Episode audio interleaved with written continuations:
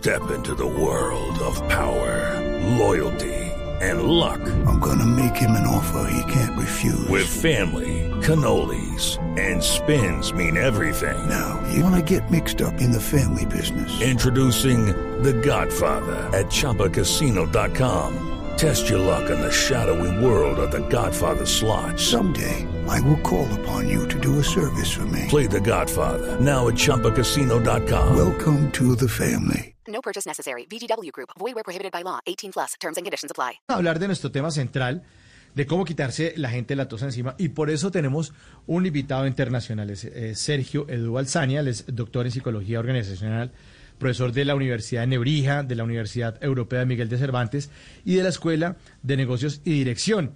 Eh, profesor, doctor, muy buenos días eh, aquí en Colombia. Muchas gracias por estar con nosotros en Blue Jeans. Bueno, buenos días. Las gracias os las doy yo a vosotros por darme la oportunidad de compartir estos minutos con los radioyentes de Blue Radio. Doctor Sergio, ¿el am, término dar lata o ser latoso también funciona en España o eso es como muy de este lado? No, no, no, aquí también suena, aquí también se dice, estás dando la lata y eres bastante molesto. Es posible que aquí la connotación que damos de dar la lata sea un poco más light, me da a mí la sensación. Cuando aquí en España decimos que alguien está dando la lata, decimos que es molesto o incordio, pero no que su conducta de algún modo genera una consecuencia muy aversiva. Yo no sé si en Colombia el término dar la lata sí que de algún modo tiene como una consecuencia más, más dramática, un poco a partir de lo que habéis estado contando, me da a mí que sí. Eh, eh, eso de pronto nos puede ayudar nuestro profesor Fernando Ávila. Profesor, eso sí, sí está esa palabra metida No. en... No. No, yo, yo creo que es así como la, la ve Sergio, en, eh, como se entiende en España, se entiende aquí. O sea, es también un poco coloquial, simpática. Bien. Está dando la lata, pero pues eh, me cae bien la persona, ¿no? Y soy amigo de él. No importa que me dé la lata. Lo que pasa es que a veces... estamos, de pasa. acuerdo, sí. Bueno, a veces se pasan, eh, doctor Sergio. Entonces, eh, ¿qué es ser latoso entonces? Vamos a tratar de definir esto, porque una cosa es que alguien sea simpático y eso, pero cuando ya empieza a fastidiar a la gente, ¿qué es ser latoso? Bueno, pues podríamos definirlo como una conducta de una persona reiterativa, es decir, que se repite y que precisamente esa repetición al final llega a cansarnos, a enfadarnos, a angustiarnos o incluso a, a generar un poco o no tan poco de ira. Entonces la clave es conducta que se repite y que de algún modo no hemos sido capaces de, de, de bloquear, porque si por ejemplo yo estoy haciendo algo que os da la lata, pues considero que lo más adecuado sería que me dijerais, Sergio, por favor. Pero si muchas veces nuestra reacción ante una conducta latosa es de silencio, a veces por educación y sin querer lo que estamos haciendo es reforzar ese comportamiento. Claro, es que uno no quiere eh, hacer sentir mal a los demás, entonces de pronto uno se lo puede decir a un amigo y si hay un nivel de cercanía, ahí sí, pero de pronto alguien que con el que uno no tiene la confianza, decírselo, pues puede ser, puede ser un problema. No es tan fácil. Personalmente creo que ese es el error que tenemos, concretamente el tema de la asertividad, que es la conducta que implica comunicarle a otra persona cuando algo nos desagrada. En las culturas latinas como la nuestra está mal visto. Consideramos que es de mala educación eh, confrontar a una persona y hacerle ver qué cosas no está haciendo correcta. Entonces, por motivos culturales, pues muchas veces sin querer lo que hacemos es reforzar. Curiosamente, en otro tipo de culturas, pues más individualistas, más anglosajonas, los alemanes, los americanos, los ingleses, son muy asertivos y a la primera que algún comportamiento les hace sentirse mal, lo comunican. Yo creo que la clave para que encontremos un punto intermedio entre una cultura y otra es comunicar las cosas pero de una forma correcta, con educación y previamente teniendo un poco de empatía. Yo normalmente las pautas que doy a la hora de intentar confrontar o comunicar algo que no nos hace sentirnos bien es el método TEA. T de tranquilizarse, E de empatizar y A de asertividad. En primer lugar, tenemos que mm, tranquilizarnos nosotros y ver cuál es la reacción que está generando en nosotros ese comportamiento. Una vez que somos conscientes y que nos damos cuenta de si estamos enfadados o no, tenemos que intentar calmarnos, porque comunicarle a la otra parte que algo no nos hace sentirnos bien con un tono emocional aversivo, posiblemente lo que consigamos es lo contrario. Entonces, una vez que nos hemos tranquilizado, el siguiente paso sería intentar indagar o saber cuál es el motivo, la razón, el para qué esta persona repite esta conducta. A lo mejor si identificamos el motivo es mucho más fácil ayudarles. Y una vez que ya hemos identificado el motivo o, más o menos sabemos el por qué esta persona reitera en su comportamiento, tenemos que ser asertivos, pero de una forma correcta. Yo siempre recomiendo utilizar la técnica sandwich. Comenzar por algo positivo, comenzar por algo positivo que hace la persona. Imagina, por ejemplo, que soy yo y entonces yo trabajo con vosotros y me decís, pues mira, Sergio, normalmente eres buen colaborador. Para que sigas siendo buen colaborador, aquí sería la parte central, pues a lo mejor deberías eh, permitir que la otra persona hable o no interrumpir o la conducta que queráis que yo de algún modo reconduzca. Y finalizaríamos con algo positivo y decir, bueno, pues muchas gracias por entenderme, porque otra de las cosas que también haces bien, por ejemplo, pues es que tienes buen sentido del humor. Qué bien. Me encanta. Sí, me gusta. Parece bastante efectiva. La voy a utilizar. Voy a utilizar el sándwich en el futuro. Exactamente, la técnica sándwich es una técnica que funciona bastante bien. También quiero comentaros, normalmente para que esto salga de forma natural uno tiene que, que, que repetirlo y que adaptarlo a su forma de ser.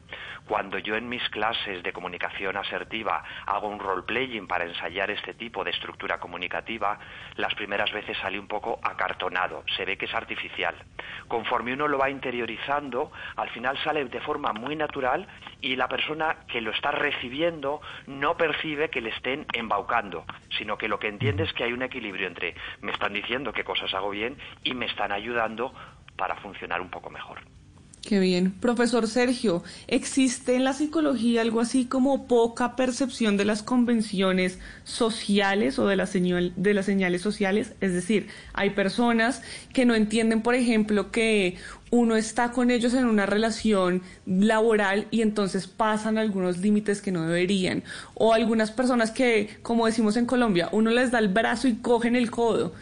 ¿Existe esto en la psicología y cómo debería tratarse para no desdibujar esos límites y hacerle saber a la otra persona que puede estar traspasándolos?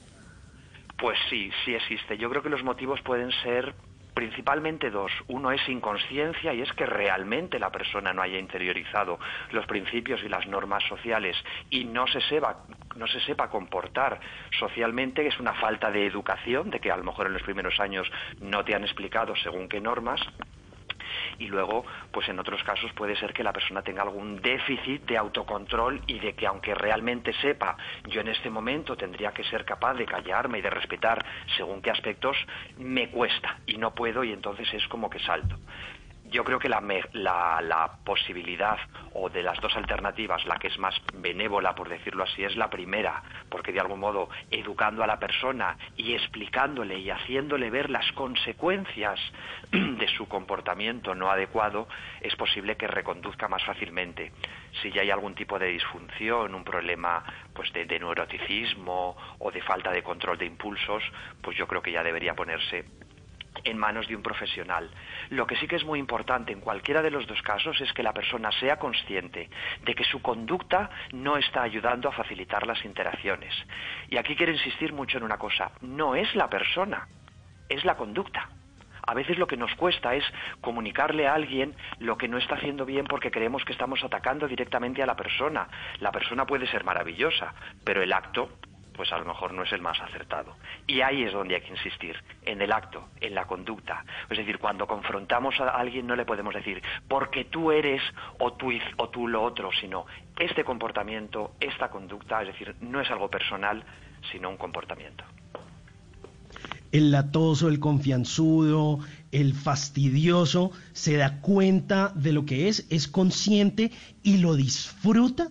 O sea, así usted le diga, él, él, él lo va a disfrutar y dice, ah, a mí me importa un carajo y seguiré siendo así. Es disfruta de, dañar a los demás, de, de darles lata. Qué buena pregunta me acabas de hacer. Pues me imagino que habrá casos puntuales en los que sí. Es decir, si yo soy una persona con tendencia a chinchar y a fastidiar al prójimo, si a lo mejor me dices que mi comportamiento te está eh, molestando y yo tengo una intencionalidad de molestarte, es como que me has dado el secreto yo ahí lo que voy a hacer es insistir, porque ya sé que mi conducta tiene la consecuencia que yo busco, que es afectar. Por eso cuando había comenzado al principio os decía, tenemos que intentar identificar cuál es la razón que subyace a ese comportamiento. A veces simplemente es una llamada de atención porque quiero que me atiendas. Entonces lo que estoy buscando pudiera ser es cariño. En otros casos lo que quiero es molestar, fastidiar y ponerte nervioso.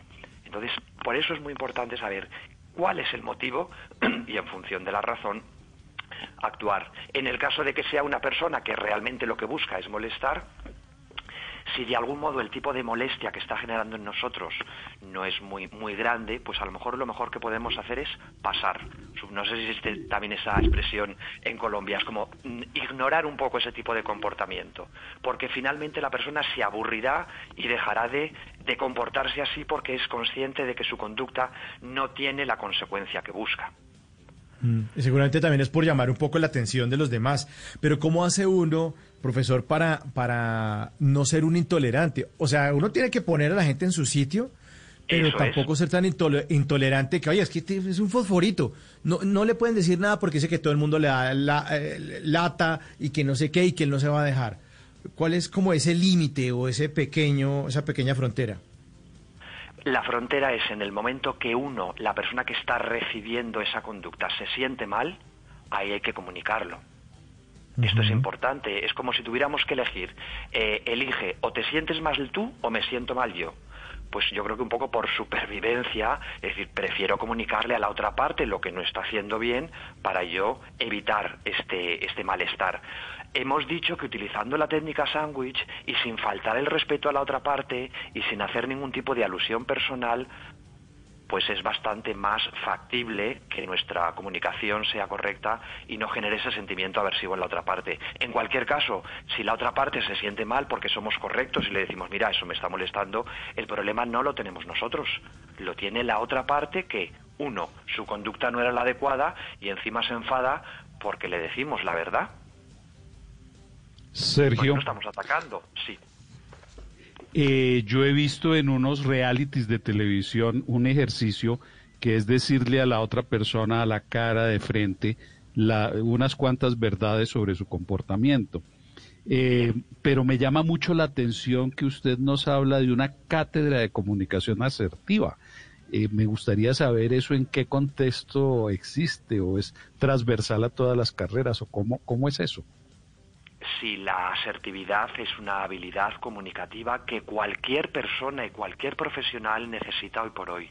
La asertividad es la habilidad de saber expresar nuestros deseos, nuestras intenciones y nuestras discrepancias. Por una parte, sería lo que se denomina casi que asertividad negativa, que es saber marcar los límites, que es un poco en el tema en el que estamos.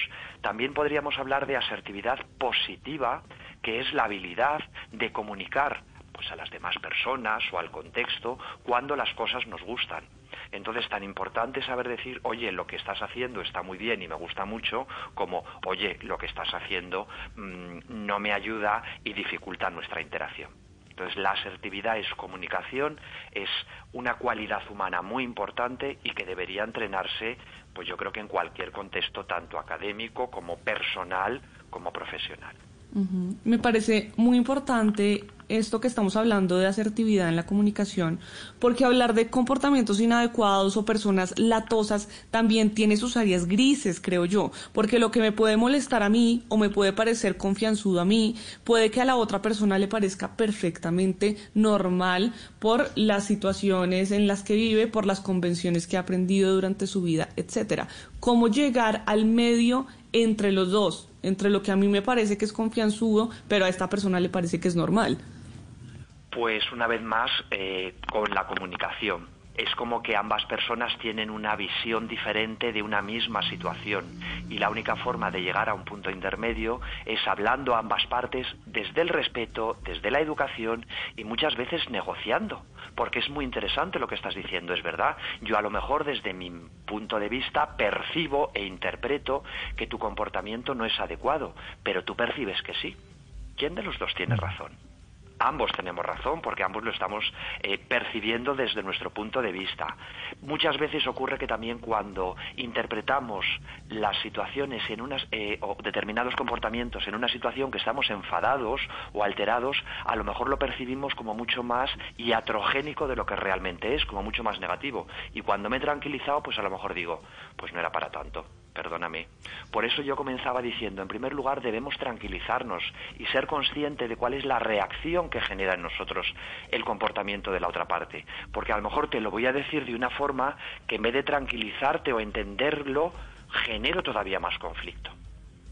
Y desde luego empatizar y ver por qué la otra persona hace esto. Yo no tanto por qué. ¿Cuál es el motivo? ¿Qué es lo que busca con esa conducta? ¿Qué hacer en el caso de que exista jerarquía? Porque uno puede de pronto decirle a alguien, oiga, no me delata, pero resulta que es un tío, es el abuelo, es un vecino que merece algo de respeto, eh, de pronto la, es en el ámbito personal, pero en el laboral, de pronto es el jefe, el director de carrera de la universidad. ¿Qué hace uno para, para, para llevar esto de una, de una mejor forma? Bueno, realmente este método TEA que os he explicado me parece que es un poco universal y precisamente lo que estás diciendo también me resulta muy interesante porque a veces nos da vergüenza, pena o miedo ser asertivos con personas que tienen una posición jerárquica superior a la nuestra. Sin embargo, si cuando estamos comunicando nuestra discrepancia, nuestro malestar, lo hacemos insisto, desde el respeto, desde la corrección. Y a la primera, normalmente la otra parte no, no lo va a malentender. Ocurre que muchas veces si yo estoy teniendo un comportamiento negativo y llevo repitiéndolo durante tres meses y ahora me lo dices tres meses después, voy a decir, no entiendo nada, ¿Esto qué es lo que ocurre si llevo haciéndolo tres meses? Si me lo dices a la primera y de una forma correcta y, de buen rollo, por decirlo así, posiblemente no lo malinterprete e incluso a veces puedo dar las gracias. De hecho, hay veces que los jefes se equivocan y te dicen, es verdad, gracias por decirme lo que no me había dado cuenta. Entonces, tan importante es ser asertivo con los de arriba como con los del medio y con los de abajo. Qué bueno, qué bueno. Pues profesor Sergio Edu Alzania, muchas gracias por hacer parte de Blue Jeans en esta mañana por sus consejos y aquí tomamos nota porque en Blue Jeans algo siempre nos hayamos puesto. Muchas gracias y feliz eh, año. Un abrazo y que no sea la última vez que esté con nosotros. Pues de acuerdo, acepto el trato. Un abrazo muy fuerte para todos ustedes y gracias por invitarme. Nada une a la familia que los deliciosos huevos de Eggland's Best. Nos encanta su sabor, siempre delicioso y fresco de granja. Además de la mejor nutrición como 6 veces más vitamina D, 10 veces más vitamina E y 25% menos de grasa saturada que los huevos regulares. Para nosotros son huevos cocinados de la forma que más nos guste, siempre y cuando sean los mejores. Eggland's Best. Mejor sabor, mejor nutrición, mejores huevos. Visita egglandsbest.com para más información.